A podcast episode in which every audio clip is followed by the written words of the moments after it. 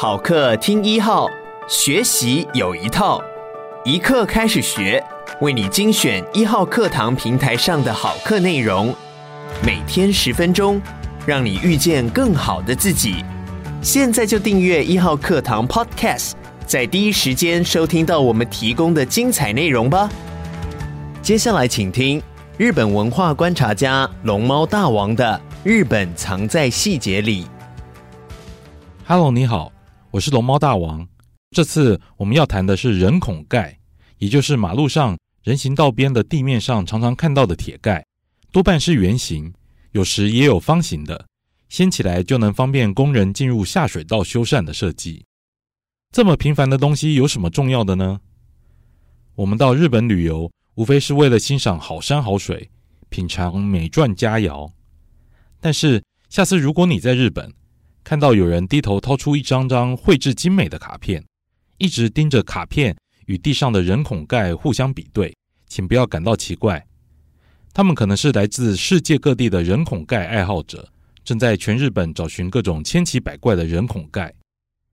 每天被来往人潮踩过无数次的人孔盖，现在是日本各大县市政府的观光妙招。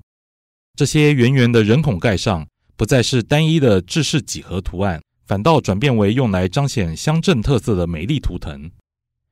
这种特别经过设计的人孔盖，在日本已经有将近四十年的历史。第一枚设计人孔盖上头画满了许多鱼货，是一九七八年冲绳县政府的巧思。后来，各个乡镇开始出现了绘制各地名产或风土人情的设计人孔盖，像是拥有日本第一名城姬路城的兵库县姬路市。就在人孔盖上设计了绘制整修过后白到发亮的记录城，而在全年皆可欣赏丹顶鹤生态的北海道串鹿市，当然会有画着美丽丹顶鹤的人孔盖。于是，有着温泉、古城、祭典、美景等等名胜的观光城镇，在二十年前就纷纷将在地骄傲铸成随处可见的人孔盖，散落在大街小巷里了。当然。这些人孔盖跳脱了传统功能导向的制式设计，但是如果要说到近年兴起的人孔盖热潮，那么我们应该看看那些没有名产的乡镇。许多地方未必拥有值得骄傲的在地名产名胜，但是地不灵，人却未必不杰。有些家乡子弟日后成为了伟大的创作者，而他们的作品就成为了光宗耀祖的最佳宣传招牌。比如说，长野县佐久市的 JR 佐久平车站前铺着漫画《北斗神拳》主角拳四郎的人孔盖，又或者是出生台湾的安藤百福，在大阪池田市研发出世界上第一碗泡面，因此池田市就有了画着日清泡面吉祥物小黄鸡的人孔盖。而曾在奥运争光的北海道北见冰湖队，这群可爱的日本国民女儿。当然值得北见市为他们留下许多冰壶人孔盖做纪念。还有漫画家水木茂在东京调布市住了五十年，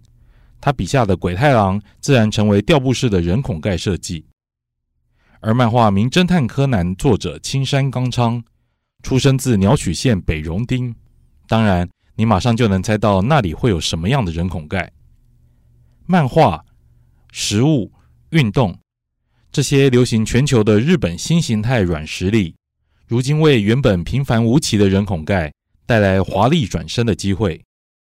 这让人孔盖进而成为了粉丝与宅宅们绝对要亲自拜访的朝圣景点，因此点燃了一波近十年来的人孔盖风潮。事实上，这一切来自于日本政府想要改革人孔盖形象的政策推广。过去，人孔盖带给人们的印象，就是脏乱、腥臭与阴暗，而全国统一图案样式的人孔盖设计更让人对它毫无兴致。但是，自从中央政府登高一呼，推动改革人孔盖设计之后，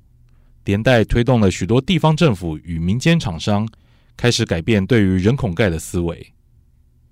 它不再只是街道上的一枚铁盖，而是一块不利用就太可惜的空白招牌。许多人每天得经过它、踩过它，但它其实可以传达更多的概念。在用来进出下水道维修的功能性之外，它还可以提醒过往路人，这块土地上其实有些美好，值得你驻足观赏。就这样，在全日本一千五百万枚人孔盖里，如今已经有高达一万两千种各式图案不同的设计。每一枚人孔盖的使用期限是三十年，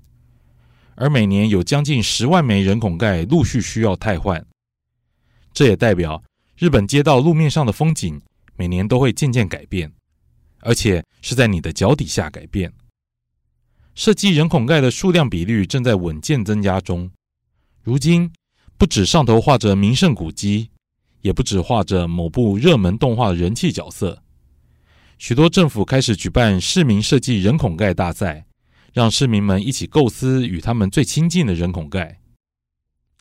大阪市二零一四年举办的设计大赛中，